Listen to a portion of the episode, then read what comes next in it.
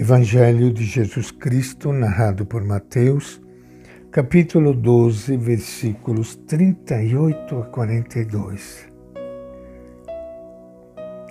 Naquele tempo, alguns doutores da lei e fariseus tomaram uma palavra e disseram: Mestre, queremos ver um sinal realizado por ti.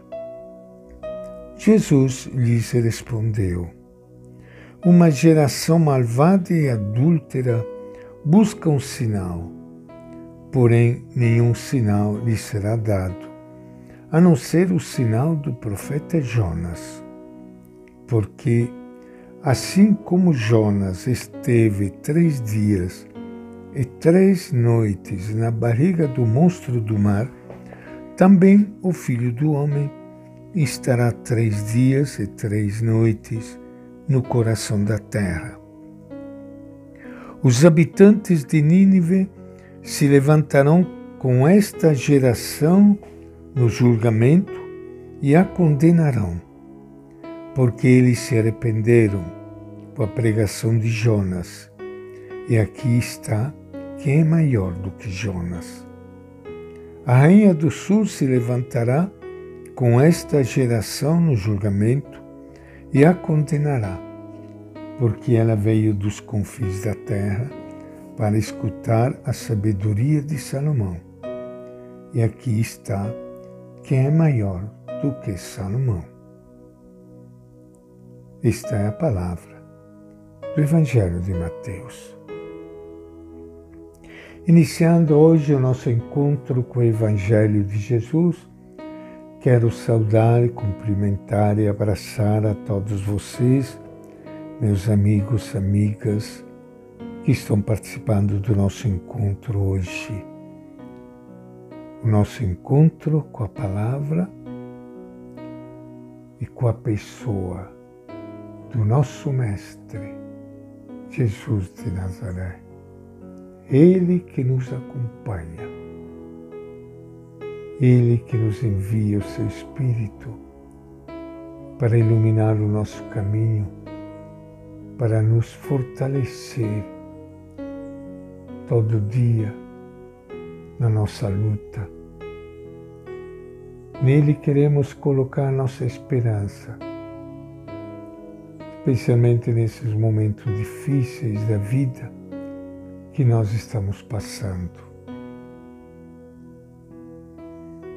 Alguns doutores da lei e fariseus pedem a Jesus um sinal que dê credibilidade à sua missão.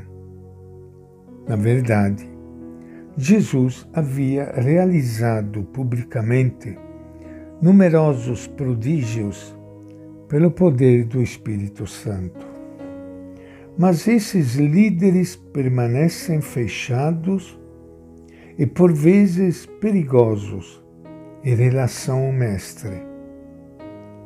Em sua resposta, ele evoca a figura de Jonas, que vive uma experiência de morte, vida e anúncio de salvação aos ninivitas. Como critério habitual para obter a fé, Jesus propõe não os milagres, mas a aceitação de sua morte e ressurreição. A morte de Cristo, completada por seu sepultamento, será, portanto, o sinal messiânico por excelência. A fé nos coloca em contato com Deus que sofreu por nós e que hoje vive, e não apenas com Deus que teve poder e fez milagres.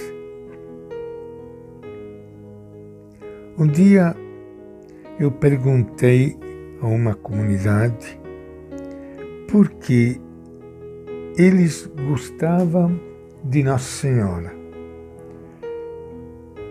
E umas pessoas responderam assim: eu gosto muito de Nossa Senhora porque eu recebi muitos milagres por meio dela. Eu perguntei, então, e se você não tivesse recebido milagres, você gostaria do mesmo jeito de Nossa Senhora? E aqui que está o núcleo do Evangelho que acabamos de ler hoje. O pessoal pede milagres, sinais para acreditar em Jesus. Nós acreditamos em Jesus não porque vemos milagres, curas, coisas fantásticas por aí, sobrenaturais, mas nós gostamos de Jesus porque Ele é de Deus. É porque Ele traz para nós luz para a vida. Gostamos de Nossa Senhora não porque ela me fez milagres, mas porque ela é a mãe de Jesus. É um exemplo, um modelo para todos nós.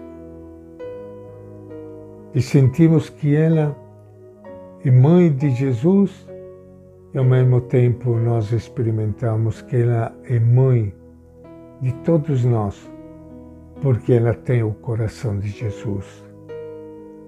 Nós não precisamos de sinais, de coisas extraordinárias para alimentar a nossa fé. É impressionante quando a gente vê pessoas que deixam até a Igreja Católica e entram em outras igrejas porque aí tem coisas extraordinárias. Então, cai na tentação de preferir os milagres à pessoa de Jesus. Esse problema não é de agora, como vocês ouviram aqui pelo Evangelho.